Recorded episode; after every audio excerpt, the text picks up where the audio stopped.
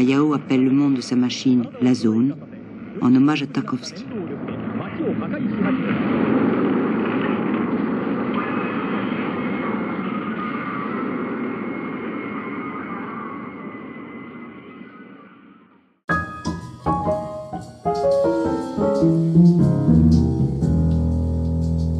Вновь приветствуем вас в нашем киносалоне имени Максына Махмальбафа. И сегодня в нашей киногостиной последний Серафим русской истории Иван. Здравствуйте, Иван. Добрый вечер. Здравствуйте. А также восьмой самурай русской философии. Здравствуйте, Илья. Здравствуйте. Здравствуйте. Здравствуйте. А, и сегодня мы собрались, чтобы обсудить французского кинорежиссера Криса Маркера и конкретно его произведение «Без солнца». Ну, хотелось бы начать вообще с того, кто такой Крис Маркер. Как уже упоминалось, это французский режиссер, преимущественно документалист. У него есть одна художественная лента. Как э, сказал о нем Андре Базен, э, родоначальник жанра киноэссе. Настоящее его имя Кристиан Франсуа Буш-Вильнев. Ну и вот э, нашу беседу как раз-таки я с этого и хотел бы начать. Предлагаю начать. С разговора о том, для чего маркер обращается к псевдониму, для чего ему это нужно. Да, я хотел бы напомнить, э, в нашем подкасте, который был посвящен Херцогу, мы так ненавязчиво ввели категории объективного и субъективного в кино. И, быть может, данная идея взять себе псевдоним как-то отсылает нас вновь к этому разговору о каком-то объективировании этой самой фигуры режиссера или, наоборот, большей субъективации говорение от имени другого, конкретного другого. Известно, что Крис Маркер вообще как-то активно старался показать, э, что он не хочет присваивать сам себе свои произведения. Он подписывался, допустим, в титрах э, некоторых фильмов э, не как режиссер, а как автор идеи и монтажер, кажется. И в каких-то совместных фильмах его имя всегда на последних строчках упоминается. То есть он, ну, как минимум, есть такой момент, что он продвигал вот эту идею, что фильмы — это коллективный коллективное творчество, и какая-то фигура вот, давлеющего автора здесь неуместна. И, наверное, отчасти поэтому выбран псевдоним, чтобы, опять же, как-то изобрести какого-то персонажа, какое-то альтер-эго, которое позволит дистанцироваться самому маркеру от, от того, что он делает. Ну, известно, да, что он, опять же, он создавал различные кинообъединения, мастерские, где множество режиссеров сразу работали над, над одним фильмом. Это, опять же, идея о том, что вот нет какого-то одного автора, есть коллективное творчество. В идеале сериале, да, это вообще народное творчество. Ну да, но мы здесь э, так же, как и с прошлыми фильмами, которые мы обсуждали, мы здесь имеем э, дело с сознательным конструированием субъекта поэтического. Что касается маркера, мне кажется, он это делает прямо до предела рефлексивно, да, то есть получается, устраняет себя даже на уровне вот своего имени, на уровне титров. Не знаю, как это в итоге влияет, если все равно как бы фильм практически полностью сделан им.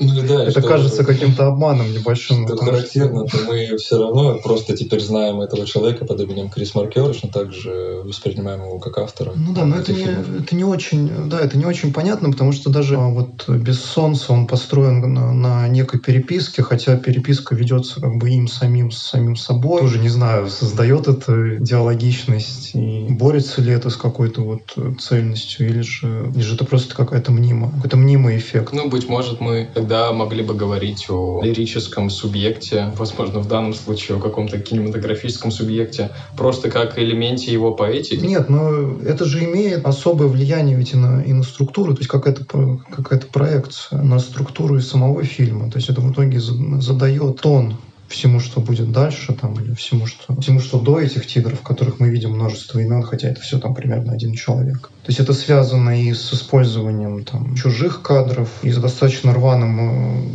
э, рваным монтажом, и с прочими всякими вещами. Ну, в этом смысле, чтобы уточнить весь этот момент с э, лирическим субъектом. Я бы хотел отметить, что происходящее в фильме, как уже упомянул Ваня, связано действительно с письмами конкретного лица, кстати, которая называется... Сандор Красный. Да, которая связана с, письм, с письмами Сандора Красна к его ну, получается, возлюбленной или жене. Эта женщина зачитывает его письма и тем самым организует какую-то стройность и цельность э, происходящего. В принципе, действительно, в некотором роде хаотично монтировано. Нам встречаются события из Японии, события из Гвинеи. Также мы оказываемся и во Франции, в Иль-де-Франс. В одном моменте оказываемся и в Америке. В целом сложно описать конкретно, в чем именно представлена история этого фильма. Что именно можно утверждать каким-то нарративом? Скорее, это именно что и правда какое-то киноэссе, какое-то размышление философского толка,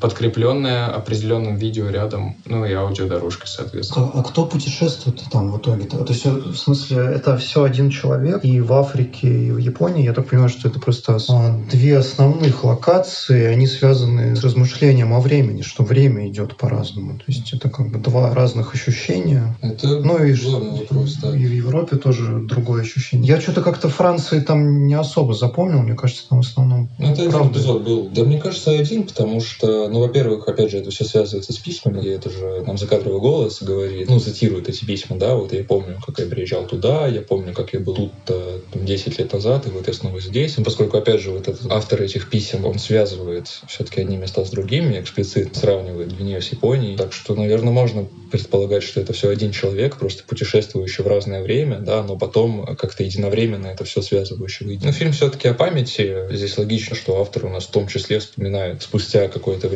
после съемок.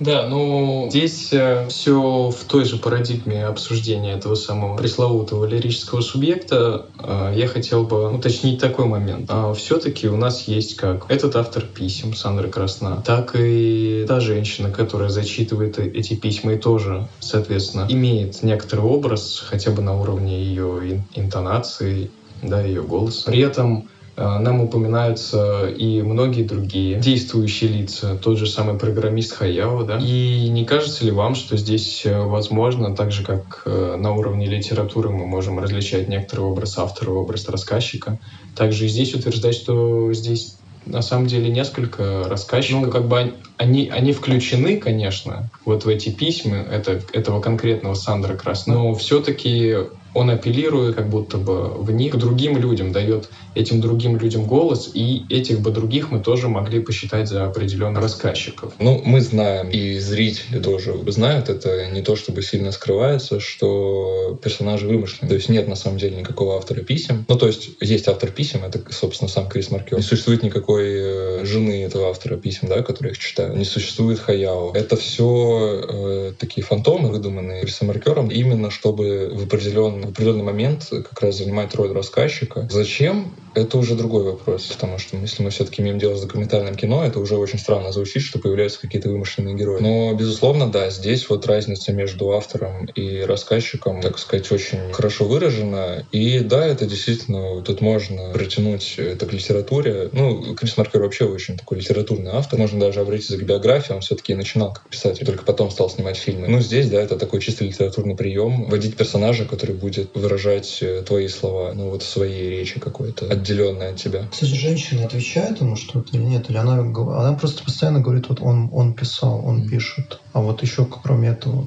вот кроме того, что она зачитывает эти, эти письма. Нет, она не комментирует. А, то есть она никак... Ну, получается, голос ей дан только на уровне вот этого интонирования. Но при этом это все равно определенный образ. Все же зачитывать можно тоже по-разному. Ну да, это безусловно. Можно, опять же, сказать, что и Хаяо-то на самом деле ничего не говорит. Да, расскажи, кто такой Хаяо. Э, Хаяо — это, ну вот Дима уже упоминала Хаяо, это японский программист, э, якобы, да, который собрал какой-то видеосинтезатор, который позволяет обрабатывать пленку, накладывать на нее различные эффекты, деформировать изображение. Ну, это 83 год все-таки, то есть это какое- какое-то у него там аналоговое устройство, это все было не так просто, как сейчас. Вот этот Хаяо собрал видеосинтезатор, чтобы, собственно, ну, он вот в фильме занимается некоторым видеоартом, да, мы об этом попозже поговорим подробно. Что там какие-то пестики из тычинок вытаскивают.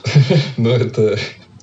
Да, это такие кабель на его пульте. Да, Хаяо-то нам тоже не представлен в речи. То есть Хаяо существует, потому что о нем упоминает этот рассказчик, автор писем. Да? Но там все же есть косвенная речь, сам автор писем пишет. Да, то есть он, он, он, читает, да, типа, он как-то цитирует Хаяо, упоминает, о чем он говорил, да. Ну и сам э, у нас пару раз в кадре появляется какой-то японец, который сидит вот за каким-то устройством, но опять же непонятно. Там толком даже лица его не видно. Вот это вот Хаяо или это не Хаяо. То есть он как-то тоже существует где-то вот на, на границе нашего восприятия, да. Мы можем просто верить на слово рассказчику, что, вот, что он был.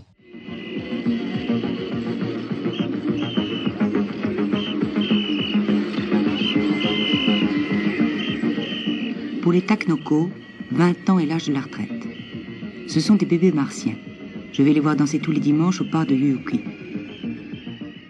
Ну, вообще, вот э, действительно здесь уже было упомянуто это слово отчуждение или отстранение. Оперирование всеми этими рассказчиками, всеми этими альтер не способствует ли действительно некоторой отстраненности от э, происходящего, ну, со стороны, так сказать, автора, да, если так, если вообще при- признавать какую-то фигуру автора. Мне кажется, это вообще очень постмодернистский фильм в этом плане. То есть он, он практически на, на грани э, с некой дегуманизацией просто. Ну, то есть ты с себя снимаешь вообще все, снимаешь имя, расщепляешь себя на многих персонажей. В общем, там, там даже практически не говорится слово «я», то есть там все вот там он или там еще кто-то. Ну да, но я, кстати, вот не знаю, уходит ли этот э, прием куда-то дальше, вот выражение оппозиции маркера, потому что, на самом деле, если так представить, э, что было бы, если бы он вел этот фильм просто от первого лица и говорил, что вот я собрал видеосинтезатор, ну или нашел, купил э, и так далее, многое ли бы поменялось? Вот это хороший вопрос. Ну, на уровне тонких ощущений, Ну мне да, кажется. да.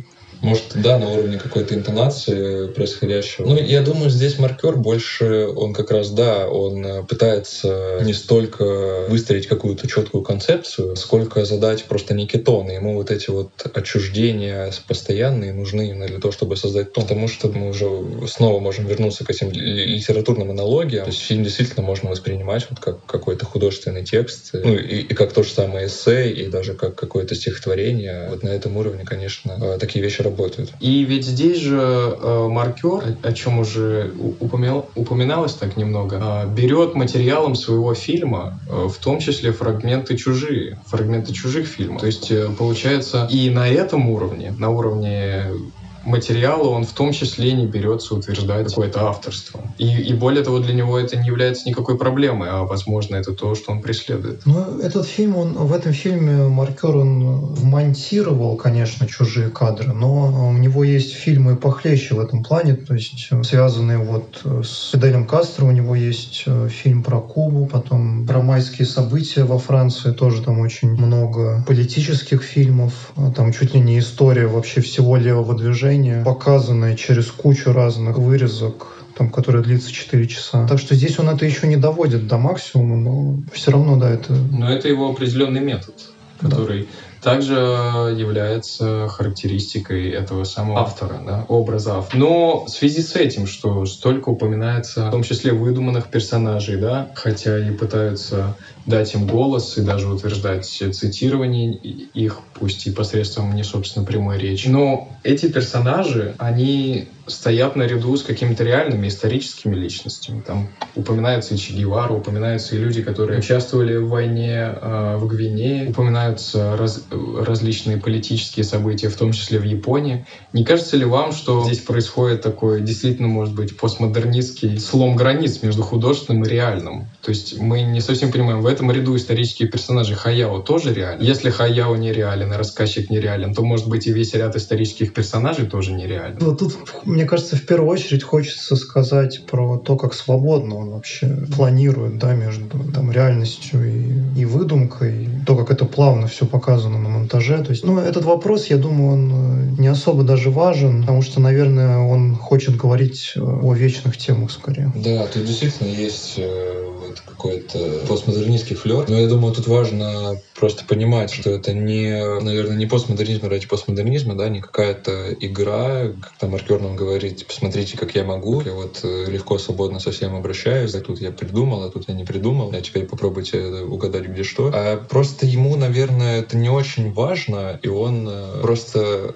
В чем вообще специфика жанра эссе? Мы уже упоминали, что Андре Базай называл маркера первым киноэссеистом. В чем специфика вообще э, жанра эссе? В том, что это именно какая-то свободная мысль, которая не сдерживается ничем и выражает себя так, как она хочет. То есть э, эссе — это жанр максимально свободный от каких-то формальных границ, от каких-то литературных традиций. Но вот. при этом это все-таки литературный жанр, э, скорее относящийся к художественному. Да, это жанр, который стоит на стыке просто художественной и не художественной литературы. И да, это э, эссе просто... Это отдельная литературная традиция, но вот как бы в своем генезисе жанр эссе, он как раз э, построен, ну, не то чтобы на умышленном отказе от, от каких-то традиций и формальностей, но как бы на, на их ненужности, потому что все таки во главе стоит именно мысль и ее развитие, то, к чему она приходит. А если у нас появляется что-то, что эту мысль может как-то сдержать или ограничить, то вот это мы отбрасываем, потому что это вредит мысли, и, соответственно, это вредит задачам нашего эссе. Вот. И маркер, э, это на самом деле э,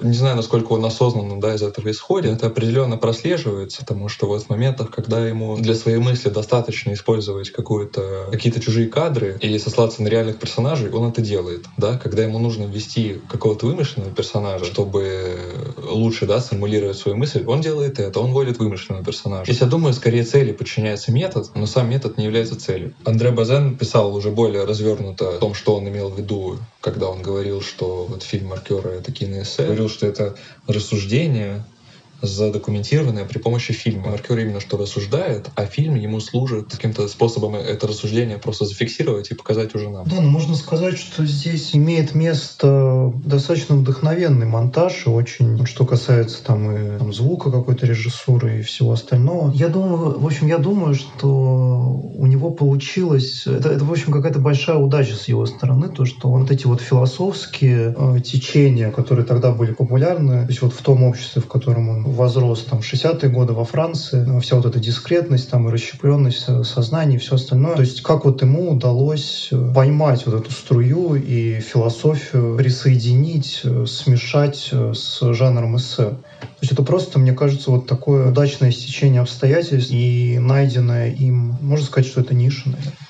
Да, в основании фильма лежит идея диалектики, истории и памяти, их развлечения вот, маркер. И в связи с тем, что у памяти-то есть способность к воображению, а история, казалось бы, это некоторая фактическая действительность, где воображение недоступно. И когда мы так смешиваем художественное, то есть воображаемое, и историческое, то есть фактическое, мы тем самым не стираем ли грань между памятью, ну, как она понимается, маркером и историей. Он просто сам при, предлагает именно такую дихотомию, поэтому я говорю именно в этих терминах. На самом деле, по самому э, фильму, я думаю, не до конца понятно разделение между памятью и историей. Точно видно, что маркер разделяет память и историю. Когда он говорит, опять же, о видеосинтезаторе Хаяо, он э, говорит, что вот в одном случае, да, когда мы имеем дело с реальными образами, а у нас как бы история фундирует память, а в случае работы с видеообразами на машине Хаяо, да, у нас как получается наоборот, что память формулирует наше видение истории.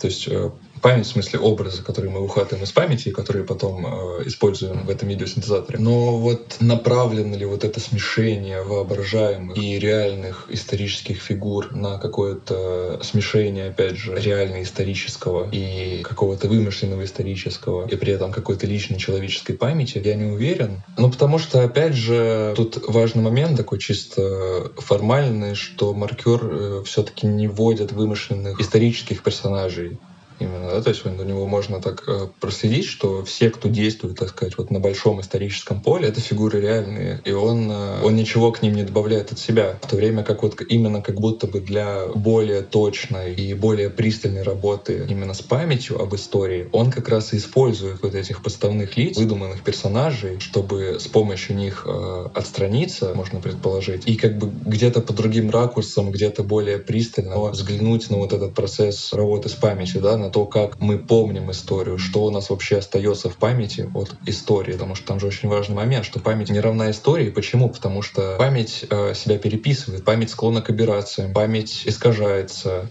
память может вообще утеряться, но при этом, опять же, она может сохраниться и может быть э, И такое, что памяти исторические события нам будут явлены чище или лучше, чем то, что у нас остается в истории. Потому что исторические события, опять же, переписываются теми, кто эти события совершает. Поэтому вот тут, такое, тут такая разноголосица у маркера, может быть, возникает. Но все-таки разделение между памятью и историей очень э, важно. И я не думаю, что он сам себе здесь противоречит вот этим вводом вымысла и при этом каких-то реальных исторических фигур. Ну, там говорится конкретно память — это изнанка истории истории. Ой, фу ты, память — это изнанка забвения. Угу. А что насчет э, описания вымышленных персонажей исторических? Да, он не прибавляет ничего этим историческим персонажам. Но и не сказать, что он их хоть как-то задействует, грубо говоря. Они как будто бы возникают просто на уровне имени. При этом те вымышленные образы, которые там есть, продемонстрирована их деятельность какая-то,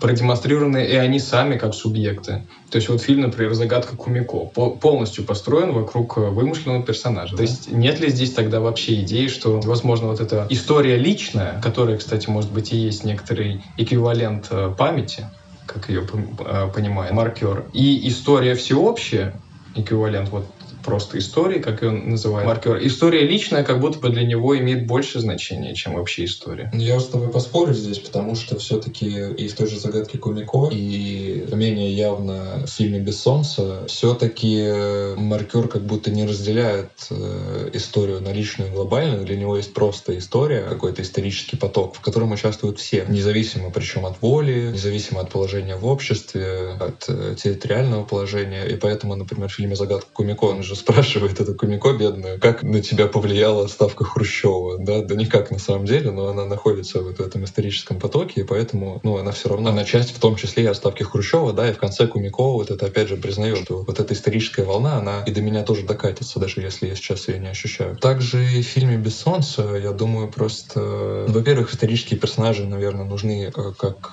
какой-то, может быть, троп, чтобы обрисовать все-таки глобальную ситуацию, да, более, чтобы, чтобы повествование не замыкалось замыкалась как раз на каких-то личных фигурах. Чтобы включить ее в историю. Ну да, грубо говоря, чтобы включить в исторический контекст. Но и при этом, конечно, все-таки на, на образе Че Гевары ну, ты не исследуешь, как, как работает память, как она искажается, потому что, ну, во-первых, Че Гевары не поговоришь, а во-вторых, все-таки это, да, это уже образ присвоенной культуры. И для этого как раз появляются какие-то личные истории. Но тут, опять же, важный момент, мне кажется, что личная история не перестает быть включенной в глобальную историю. Здесь нет никакого противопоставления на самом деле. Не, мне кажется, то, что как раз здесь очень, здесь очень четкое противопоставление, и просто в один момент э, личное, когда оно как бы достигает каких-то там политических вершин, оно становится глобальным и, и перестает быть личным.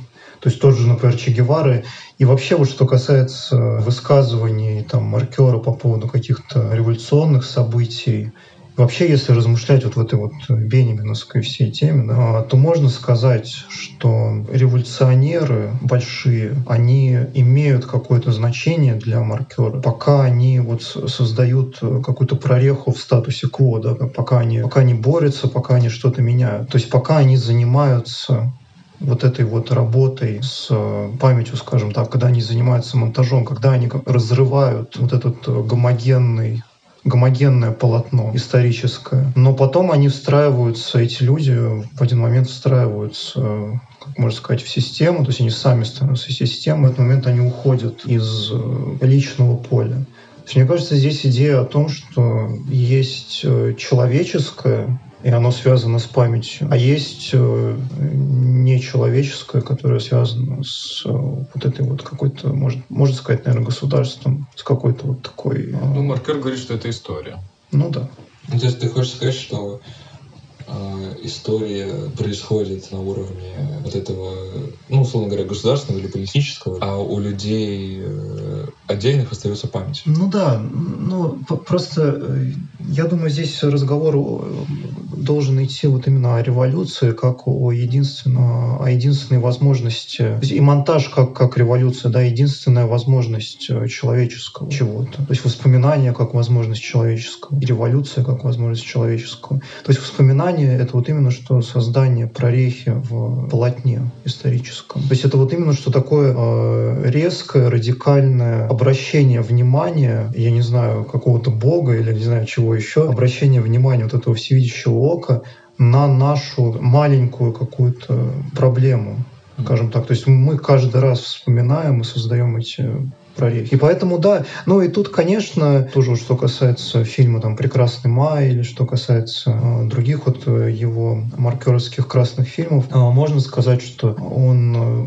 даже проблематизирует этот момент, связанный с тем, что пока идет революция, это все очень сильно людей вдохновляет, и они находятся в такой жизни, и, в общем-то, они являются людьми в этот момент, живыми и живущими. А потом это все заканчивается, и мы начинаем как бы ждать новой какой-то революции. То есть это вот постоянный такой, постоянное желание жизни. И это очень, мне кажется, красиво совпадает и с образом кино маркера, с таким вот мон- монтажным кино. То есть для него, для него это чуть ли не экзистенциал, да, то есть вот это вот монтирование. Он да, там и говорит, что как вот люди могут помнить без записывания на аудио или видео. То есть он занимается вот этими картотеками, он наслаивает там одни видео на другие, он их как-то изменяет, он их копит и потом использует в разных местах. Это такая вот его, видимо, позиция и, и его образ э, кинематографической работы, который, да, тесно связан с этим вопросом э, политическим,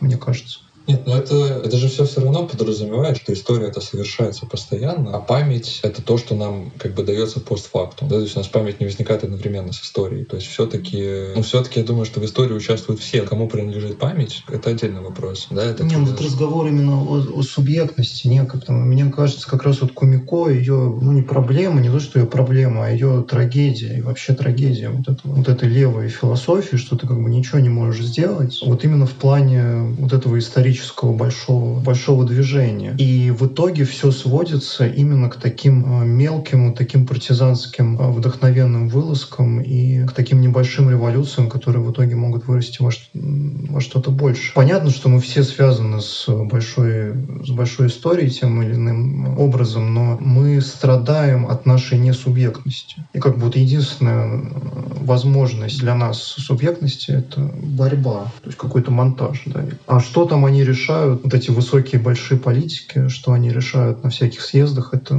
это как раз скорее расстраивает и деморализует, потому что мы с этим никак не связаны. Так разве наша маленькая история, личная история, которая поддерживается в нас именно способностью к вспоминанию, именно благодаря памяти. Это и не есть то, что утверждает субъектность. Ну да, об этом и разговор. Ну как раз вот, мне кажется, просто монтаж — это как раз некое заявление об этой истории. Противовес большой истории. То есть мы говорим, что мы тоже имеем право. Ну да, это еще Э, рифмуется с Хаяо и с его опытами по изменению видео. Что там вообще за видео, то он, э, с которым он работает? Это видео, посвященные, по-моему, протестам да, каким-то гражданским. Я не, я не очень понимаю, где это было, но... Ну, ну там, не помню. По-моему, там момент был э, со строительством аэродрома, да, и да. крестьяне выступали против этого в каких-то 60-х годах. Да, и Хая уже работает вот с, этим, с этими записями. Хотя там непонятно. Он говорит, когда он это смотрит, он говорит, это мне напоминает 60-е годы. Может, он имеет в виду Францию вообще, что это ему напоминает 60-е годы.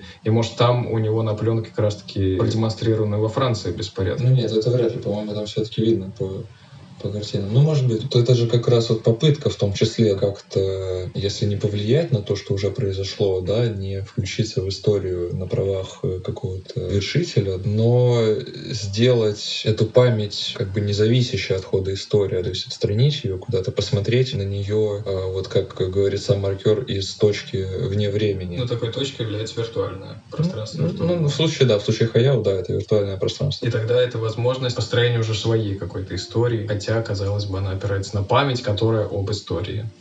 Но посредством такого трансцендирования на уровень виртуального мы имеем возможность уже строить свою историю. Ну да. Но это тоже, мне кажется, связано с каким-то, с какой-то поэтической работой, может быть. Маркер как бы поэтизирует этот процесс обработки видео. То есть он, он его преподносит как создание какой-то другой реальности, другого времени посредством вот художественных средств. Ну да, поэтому у меня и было тут уточнение, что, быть может, вот это расположение исторических лиц наряду с художественными и какое-то стирание границ между ними, так как они все, все включены одинаково в один и тот же контекст. Может, это попытка построения своей истории на уровне вот произведения высказывания, эссе. Но, с другой стороны, можно сказать, что он просто наслаждается самим фактом монтажа, возможностью да, как-то вот изменять что-то там. Это же все-таки в первую очередь это акт творчества. Он не обязательно должен быть направлен даже на, на какое-то присвоение, да, на изменение какого-то существующего миропорядка. Это уж в связи с его альтер-эго огромным количеством, по-моему, маркер точно не про присваивание.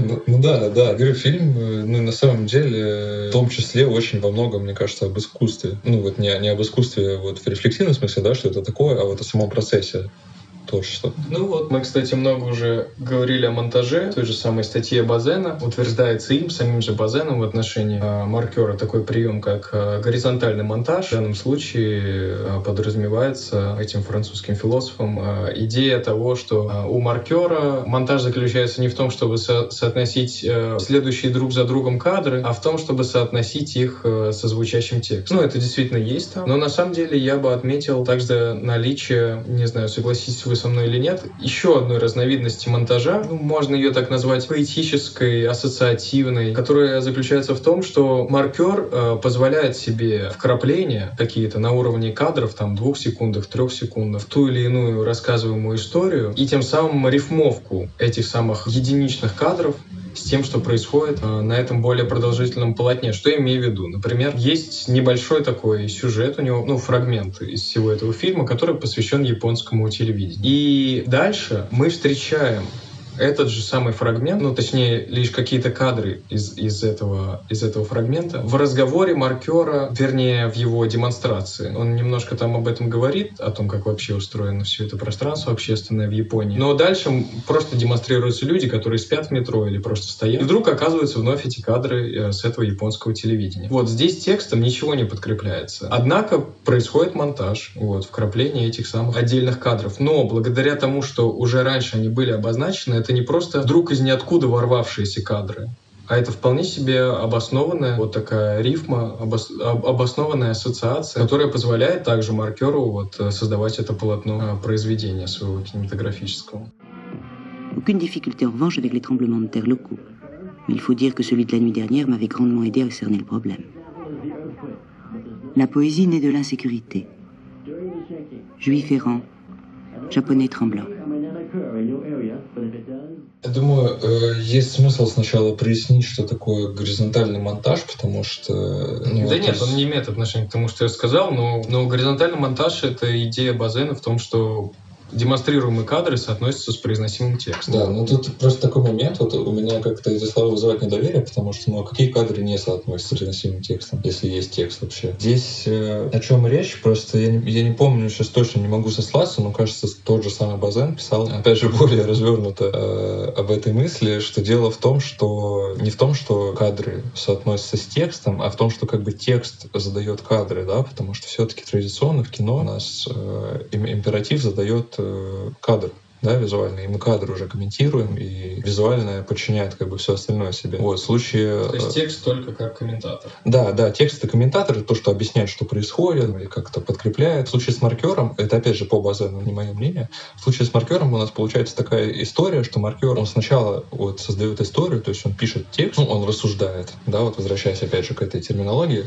маркер сначала рассуждает, а потом он там, находит или монтирует кадры, то есть он, в общем, подчиняет э, своей речи визуально. Поэтому создаются ситуации, когда у нас, допустим, кадры или сцены, если более э, широко смотреть, которые э, стоят друг рядом с другом, они друг с другом как бы не связаны, да, но они связуются, связуются за счет речи. Поэтому, ну, я не могу сказать, что это вот какая-то очень важная штука. Просто вот здесь первичнее получается текстовый нарратив, а дальше уже визуальный.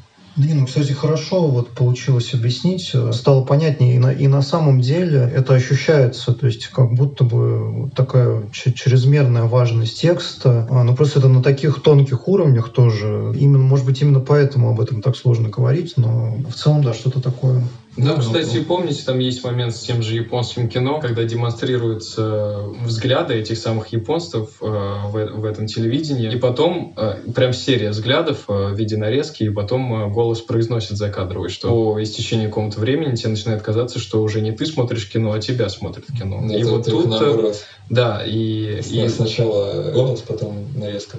Нет, нет, начиналось все-таки с нарезки. Он пока еще рассуждал, а, а там немножко кадров прошло, и потом вот это, вот, вот это высказывание производится, и ты уже начинаешь по-другому воспринимать эти демонстрируемые кадры со всеми этими взглядами. Да, но маркер на самом деле это абсолютно текстоцентричный режиссер, чем он, наверное, не похож очень на многих своих коллег. Но опять же, это, наверное, тут какое-то все-таки э, его литературное наследие играет роль. Да, но я вот э, почему предлагаю... Да, возвращаясь к ассоциативному монтажу. Да, э, различать еще и ассоциативный монтаж, потому что как объяснить те моменты, когда есть просто э, вкрапление каких-то кадров без текста. Ну, ведь там немало случаев, когда просто не комментируют происходящее на экране, и тем более допускаются вот такие вкрапления, и что это может значить. И идея в том и заключается, что если ты до этого подкрепил какие-то кадры вот этим самым текстом, если уж мы текст ставим в основание э, фильма Маркера, то потом ты имеешь право включать эти кадры без подкрепления текстом. Они как бы уже самим своим появлением должны себя отсылать к соответствующему тексту. Ну да, это же работает по тому же принципу на самом деле. Просто здесь э, мы уже говорим об отношениях не одного кадра с другим или одной сцены с другой сценой, а об отношениях между вот э, генетически родственными какими-то кадрами и сценами, которые просто разорваны во времени, но связаны по смыслу. Но принцип тоже, да, почему они связываются по смыслу? Потому что маркер задает э, им, маркер задает им контекст э, в своей речи. Если он вводит одну сцену и объясняет ее, то когда он вводит во второй раз, ему уже объяснять ее не надо. Пусть даже она вводится там спустя 50 минут хронометража, но э, маркер-то уже о ней э, сказал, и он вводит эту сцену, и мы получаем просто такую картину, что мы, во-первых, сначала воспринимаем эту сцену просто как вот сцену, как, ну, как что-то, что логически доследует из чего-то, а во-вторых, мы вспоминаем первоначальную сцену, которая похожа на вот нашу нынешнюю сцену. И в-третьих, мы думаем об, о, о связи этих сцен между собой. Думаем, почему? Почему маркер вводит снова вот этот какой-то образ или какой-то кадр выстраивает? Ну, это просто работает на глубину, наверное, вот, и на, опять же, создание каких-то контекстов. Но это, опять же, кстати, можно и подтянуть вот какой-то постмодерновости маркера. Все-таки это какая-то внутренняя интертекстуальность, наверное. Я так просто скажу такую общую вещь, что, чисто чтобы, может быть, подумать. Я не знаю, может ли быть здесь какой-то ответ. Меня все-таки восхищает э, этот фильм, а, потому что здесь, э, правда, вот с одной стороны можно сказать, что текст первичнее, но вот когда этот текст писался, он же э, был... То есть он был как-то написан вдохновенно, но монтаж тоже кажется вдохновенным. То есть монтаж тоже кажется очень там сугестивным каким-то и кажется таким каким-то, да, вот именно что рандомным. В общем, такое ощущение, что текст писал писался вместе с монтажом. То есть такое ощущение, что вот этот текст как бы вроде бы написанный заранее или же написанный после, мы этого тоже не можем понять. Но такое ощущение, что все происходит вот э, в один и тот же момент. Мне это, мне это немножко сложно, сложно выразить, но тут вот именно, что и текст, и монтаж, они совпадают в своей вдохновенности, они совпадают вот в своей вот этой поэтической потоковости, что вот его просто несет, и как будто бы и одно, и другое рождается вот в моменте. Хотя, когда мы там выходим из этого фильма и начинаем уже о нем размышлять, и мы не понимаем, а что на самом деле более сделано здесь, то есть что здесь более искусственное, там, фильм или текст, что что первее. Поэтому вопрос, вопрос открытый по поводу примата текста над кадрами. Да, мне кажется, что текст первее, хотя так, если посмотреть, может быть, может быть, оно как-то одно с другим вместе идет. Думаю, тут можно рассмотреть э, вот эту первичность текста или ощущение первичности текста как, может быть, проблему этого фильма скорее. То есть э, какую-то его ошибку, наверное, или какие-то вот эти микроошибки, которые он допускал. Может быть, он просто немножко пережимал, перегибал палку в некоторые моменты. Потому что я думаю, в большинстве случаев это какой-то вот э, синтетический скорее материал, чем вот такой искусственный искусствен. Может быть, он просто, правда, маркер не совсем здесь однороден в плане интонации. То есть в некоторые моменты он берет как-то немножко на себя, в общем, одеяло тянет и, и начинает что-то уже проповедовать, заставляя нас определенным образом воспринимать кадры. Но я, это я все к тому, что, в общем, это не кажется какой-то константой, то есть это не кажется его таким постоянным приемом, вот это перетягивание на себя одеяла. Но в любом случае к разговору о памяти, истории и о том, и о монтаже, и о том, и о тексте, и о том, что все это вообще связывает воедино, настолько разрозненные кадры. Возможно, ну, здесь есть такое предположение, что у маркера есть какая-то идея, что человек, наблюдающий настолько вот разнородные явления, как там Африку, Америку, Европу, Японию, способен в действительности связать именно посредством памяти это все воедино. И как будто бы сам маркер и пытается это продемонстрировать своим фильмом. Ну, помимо того, что он вообще позволяет себе монтировать там, я не знаю, карнавал в Африке и какое-то празднество в Японии, да, там ставить их рядом, ну и прочие подобные, э, подобные вещи, там тоже происходящие какие-нибудь события в Японии, а потом он отсылает, значит, к Эму в Иль-де-Франс. Но все это на самом деле и вводится соответствующим образом, а именно помещается в какой-то один контекст. Что я имею в виду сказать? Вот, например, уже упомянутое японское телевидение, там были, значит, какие-то кадры, что комментировались маркером посредством цитаты из Брандо, его апокалипсиса. И вот нам как бы тем самым предоставили некоторый контекст. Мало того, что нам отослали японс, японскую культуру к европейской, соотнесли а, японскую культуру с европейской, так еще и вот ввели нас в определенный контекст, да, контекст так произнесенного Брандо. И дальше мы встречаем вновь эту цитату уже в случае с кадрами, демонстрирующими э, трупы э, в связи, значит, с войной в Гвинее. И вновь вводится этот цитат. Вот. И как бы вновь вводясь, э, будучи европейской, она сейчас уже будет отсылать не только к европейской культуре, но и к японской, которая до этого была посредством этой же цитаты осмысленно. И такое ощущение, что как бы весь, э, весь текст, он как бы пытается связать все друг с другом. И, возможно, вот память с ее способностью к деформации, к забыванию, как ее изнанки, а, и позволяет это сделать. То есть вот истории мы как бы различаем там историю Японии, историю Гвинеи, историю Америки, но мы не различаем память человека, ну, точнее, человек своей памяти не различает э, все эти посещенные места, потому что это все для него один и тот же, а, как бы такой гомогенный поток. Это все его воспоминания о происходящем. И тогда уже с точки зрения субъекта можно говорить о некотором таком заимствовании на самом деле очень даже разнородных культур. Да, я вот в одной статье встретился с, таким, с такой мыслью, что маркер стремится прийти к некой сингулярности в смысле памяти да, или времени, то есть он именно пытается собрать все воедино и сжать этот весь э, процесс проживания памяти, не знаю, существования во времени в какую-то одну точку, где все совсем связано и взаимодействует. Поэтому, наверное, ему вот так важно возвращаться к этой цитате из апокалипсиса сегодня и связывать какие-то совершенно совершенно разные географические места друг с другом, чтобы показать, что процесс, на самом деле происходит процесс-то единичный и, может быть, э, одновременный. Ну и тут такой момент, да, немножко философский, да, что память — это все таки мы имеем дело с памятью маркера, в первую очередь, и вот в его каком-то сознании и восприятии это все вот, э, это можно представить как такую одну точку, где все, все как-то сплавилось, и он нам дальше пытается ее разложить. Мне кажется, ну, как одну точку можно представить, если бы мы на этот фильм смотрели со стороны, как бы не включая его, а когда мы его включаем, уже все-таки выдвижемся от, там, от, от первой секунды до секунды к последней. Нет, но это очень, это очень красивый образ, но я думаю, тут скорее невозможность вот этой сингулярности или же попытка стремления к ней, но не знаю, насколько... Ну, да, речь была, конечно, о стремлении. Ну, это все-таки какая-то идеальная, наверное, картина, которая недостижима, но опять же чисто технически. Ну, э, вот, э, да, я, все, я все-таки скажу об этом. Мне просто кажется, здесь вообще очень важен образ э, вот этого герметичного закрытого пространства, какой-то какой шкатулки. То есть мне очень нравится, вот даже когда мы говорим о поэзии, такие стихотворения. И когда мы говорим о фильмах, мне нравятся такие фильмы. Мне кажется, все, о чем мы говорили, мы говорили о поэтичности этого фильма без солнца и вообще о поэтичности творчества маркера. И мне как раз кажется, что маркер, он максимально поэтичный режиссер, именно потому что он использует вот эту очень определенную манеру. Не знаю, можно назвать ее модернистской или нет, то есть свойственна ли она им, свойственна она именно модернизму или нет, но авангарду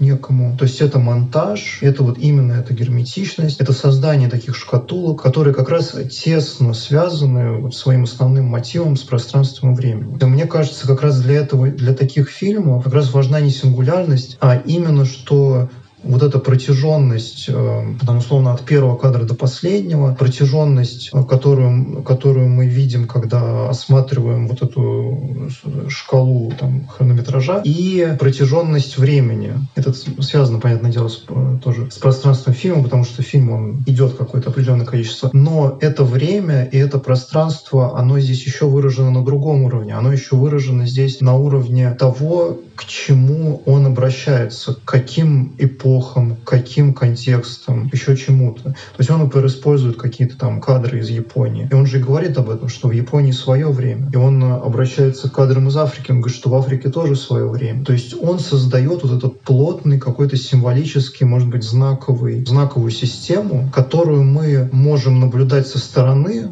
этот фильм не включая. То есть этот фильм, он даже, можно его даже и не смотреть на самом деле. Мы его можем смотреть просто как такой цельный какой-то кусок. Но когда мы в него входим, мы начинаем его распутывать, мы вынуждены эту знаковую систему разгадать. Мне кажется, это удивительно цельный фильм. Я думаю, это вот то, к чему мы, может быть, сейчас подходим. Вот тоже и Дима много говорит про то, что там очень часто повторяются какие-то мотивы. И это, опять же, об этом. Что мы просто вот э, пока этот фильм движется, мы учимся в этом пространстве и времени находиться, в этом вот каком-то причудливом, разнородном пространстве и времени. Мне просто нравятся вот такие вещи, как стихотворение там, или как фильм. Мне нравится представлять их как пространство, то есть с какими-то более сгущенными точками, менее сгущенными точками, отсылающими к каким-то определенным временам или не отсылающими. То есть это то же самое, как в стихотворении, в разных местах стихотворения использовать э, слова из разных эпох, например, русского языка, свойственные разным э, эпохам или там разным стратам, там, не знаю, населением. И здесь то же самое. Мы смотрим фильм как вот такое разнородное в плане напряжения пространство и время и разгадываем это.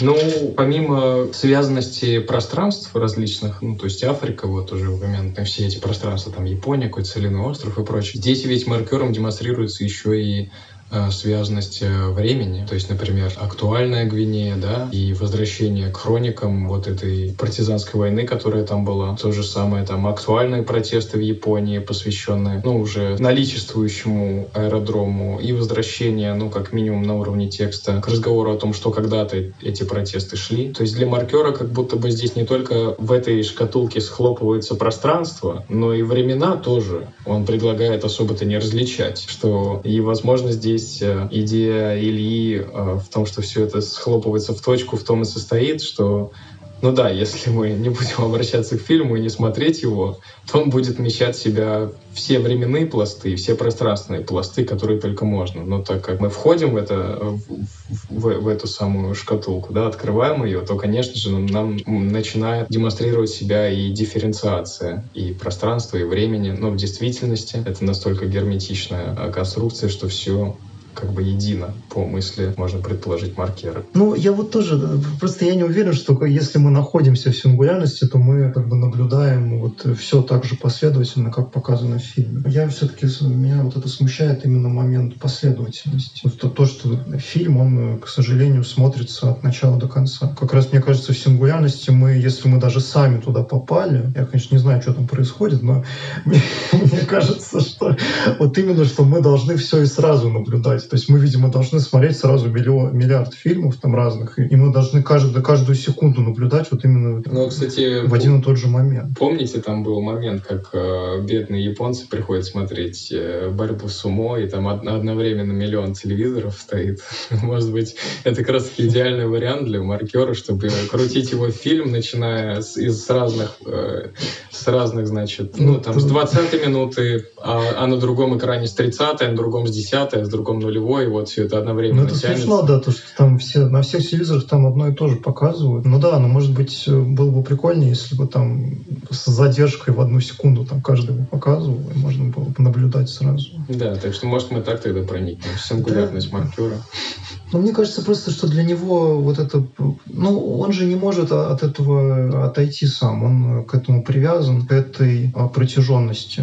Я думаю, он ее использует именно как пространство. То есть ему это важно. Да, хотелось бы обозреть пространство с разных там ракурсов, а именно там, не знаю, включая там разные минуты и смотря, но я думаю, здесь вот эта продолжительность, она, к сожалению, или не к сожалению, а просто эта продолжительность, она важна очень сильно. То есть я не думаю, что здесь важно все сразу. Здесь важно именно течение. Ну, само собой. Но просто, я так понимаю, идея состоит его в том, что память — это вот то пространство, где возможно все сразу. Другое дело, что когда мы будем извлекать из нее образы, да, они будут развертываться в какой-то продолжительности. Но так вообще она потенциально как бы содержит все сразу в себе. И японскую, ну, как в данном случае, японскую культуру, и африканскую, и американскую, европейскую и так далее. И память о том, что я был когда-то в Гвинее, и память о том, что я был когда-то в Японии. И вот я сейчас существующий, хотя был во времени, но сейчас могу воспроизвести все эти времена уже в настоящем моменте. Самое важное здесь мысль была о том, что, может быть, он правда стремится, и он проблематизирует эту невозможность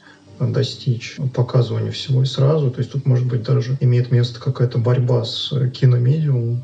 Кстати, возможно, может быть... Да, с невозможностью. Может быть, поэтому-то он так и интересуется вот этим видеосинтезатором и какими-то вообще альтернативными способами. А кино здесь явно не помощник, то есть тут нужно, как, нужно какое-то другое искусство, mm-hmm. видимо, и... А, но он же и игры тоже какие-то, то есть он вот именно, что постоянно да, какие-то, говорит о каких-то... был один фильм, и In Memory он, по-моему, называется, который был э, выпущен на CD-диске как игра. Ну, это такое, это сейчас не новое, но тогда это было 90-х, то есть такое одно из, один из первых интерактивных фильмов, вот, в общем-то, еще один способ. Ну, кстати, это, это интересно, то есть мы как бы в игре мы сами, если нам есть игра с открытым миром, то мы как бы сами выбираем, какой мы момент смотрим. То есть тут как бы важен факт того, что мир уже есть, то есть мир со сотканный из каких-то, mm-hmm. ну, условно говоря, воспоминаний, то есть мир придуман придуманный кем-то уже, но мы сами выбираем, с какого момента его смотреть, в каком духе. Может быть, здесь это, может быть, правда, как-то здесь так работает. И в этом плане видеоигры как раз более продуктивны. Да, Маркер вообще говорил, что видеоигры его очень сильно вдохновляют. Опять же, как способ создания да, какого-то произведения. Ну, в случае с Memory там такой тоже забавный момент, что Маркер вообще надеялся, не знаю, планировал ли, но как минимум надеялся, что его пользователи будут этот фильм, ну, дописывать, что ли, то есть добавлять к нему какие-то свои истории. В итоге это все загрузится в интернет и будет существовать каким-то глобальным корпусом там видео и, и, и текстовых записей, э, вот, и, в общем-то, заживет какой-то своей жизнью и действительно станет каким-то коллективным или бесконечным творчеством. Вот. Ну, этого не получилось, естественно, в силу, как минимум в силу того, что это такое достаточно неизвестное кино, да, но Задумка такая. Нет, ну сейчас же, я думаю, что это а, выразилось вот в том же Майнкрафте, например. То есть в каких-то отдельных серверах, да, можно, можно сервер Майнкрафта представить как вот именно какую-то такую шкатулку, да. которую ты можешь и создавать. Вот есть же всякие там анархосервера, да, самые известные, которые просто там дикие рандомы, там какие-то свои э, условия, какие-то свои правила, и там э, полностью какая-то измененная, совершенно вывернутая наизнанку ландшафт, да, какой-то измененный, вывернутый, извращенный совершенно. И мы можем, получается, это создавать вместе со всеми. Мы можем, где мы можем просто туда зайти и смотреть за, за историей этого мира в каком-то смысле. Да, есть, как он изменялся, как он... Есть, э, на самом деле, даже более простой и прямолинейный пример пример, это просто ММО-игры. И маркер-то с ними тоже успел повзаимодействовать, если кто-то помнит. А была когда-то... Лода онлайн. Лода онлайн. Нет, на, на заре, на заре становления ММО гейминга была, была такая игра по названием Second Life. Это, по-моему, первая или одна из первых э, ММО э, игр, посвященных вот не, ну, не прокачке персонажа там в битвах с монстрами, как вот там условно World of Warcraft, а вот именно какому-то... Или Алоды онлайн. Вот, а, а проживанию... Да, у нас интеграцию надо отрабатывать. А именно э, созданию вот своего... Подумай. Вот, а именно созданию персонажа вот, и проживанию просто его жизни. То есть чем там занимались игроки? Они строили дома, они участвовали в каких-то социальных активностях, то есть они устраивали, не знаю, какие-то танцы, встречи, работали на каких-то работах. Ну, то есть буквально Second Life, то есть вторая жизнь, вот, то есть какая-то ММО просто для того, чтобы жить другую жизнь, но как бы такую же. И э, с ней это маркер тоже работал, и, по-моему, до сих пор э, где-то на серверах этой игры есть отдельный остров, который маркер построил, и там сидит его маскот, этот его любимый кот, да, которого он везде снимал, и от лица которого давал интервью. И есть даже фильм, э, я не произнесу его название, потому что на французском э, звучит как э, Оруар, ну, короче, как, как Оревуар, похоже. Это последний. Да, это его последний фильм, где как раз кадры из этого ММО, вот от лица персонажа вот этого маркера, вот этого котика из игры Second Life. Так что да, вот он-то пришел со временем вот к какому-то вот коллективному проживанию и, и одновременно какому-то сотворчеству вот в виртуальном пространстве. Так что здесь мы вот как раз наблюдаем, собственно, зарождение вот этих его творческих э, теорий. Нет, ну он вообще, можно сказать, на ис... у истоков стоял. Да, пионер, пионер Алонов онлайн, ну, сейчас, конечно, VR-чат еще больше даже возможностей дает. Ой, да, очень жаль, что не дожил маркер до VR-чатов. Я думаю, вот бы там повеселился от души. Et puis le voyage à son tour est entré dans la zone. Ayao m'a montré mes images déjà atteintes par le lichen du temps, libérées du mensonge qui avait prolongé l'existence de ces instants avalés par la spirale.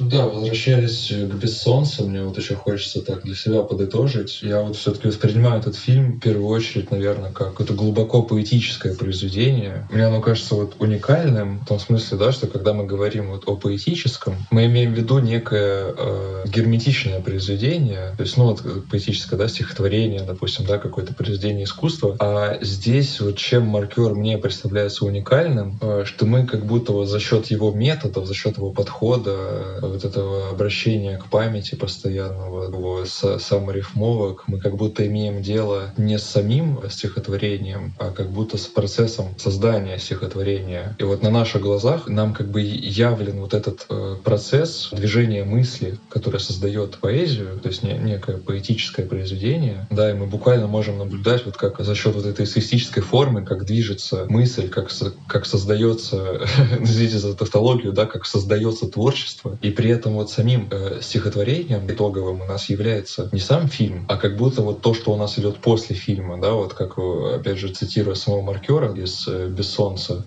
вот эта самая темнота, которую он показывает после э, кадров с исландскими детьми, да, которые у него ассоциируются со, со счастьем, говорит, если зритель, если зритель не поймет, что вот это вот счастье, то пусть поймет хотя бы, что вот это темнота. Это вообще, по-моему, один из... Мне кажется, это одна из лучших вообще монтажных склеек, потому что там еще как-то после этих детей он же включает этот э, какой-то самолет, поднимающийся, да, да на, на авианосце. То есть он говорит, что я бы хотел что-то присоединить, но лучше я присоединю темноту. Хотя он самолет уже присоединил, уже какая-то прошла ассоциация, но мне вообще очень начало нравится, я много раз его пересматривал. Вот именно этот весь пассаж. Да, вот, и вот в чем, как мне кажется, такая особенность гениальности маркера, что он нам дает посмотреть э, не только на результат творчества, но и само как бы, творчество его рождения и происхождения. А с результатом уже, наверное, имеем дело мы непосредственно как зрители, из того, что мы воспринимаем и додумываем и запоминаем из фильма. Ну что же, друзья, мы оставляем также вам самим возможность сотворить творчество совместно с маркером. А сегодня у нас в гостях э, были восьмой самурай русской философии Илья. Спасибо, Илья. Спасибо, было очень приятно. Спасибо. Спасибо. И последний Серафим русской истории Иван. Спасибо, Иван. Да. Рады были вас видеть. До свидания. До свидания. И, конечно же, ваш бессменный ведущий, ведущий научный сотрудник Института документалистики имени Максима Махмальбафа Жуков Дмитрий Константинович. А на этом наш кинематографический салон имени Максена Махмальбафа заканчивает свое вещание. Увидимся.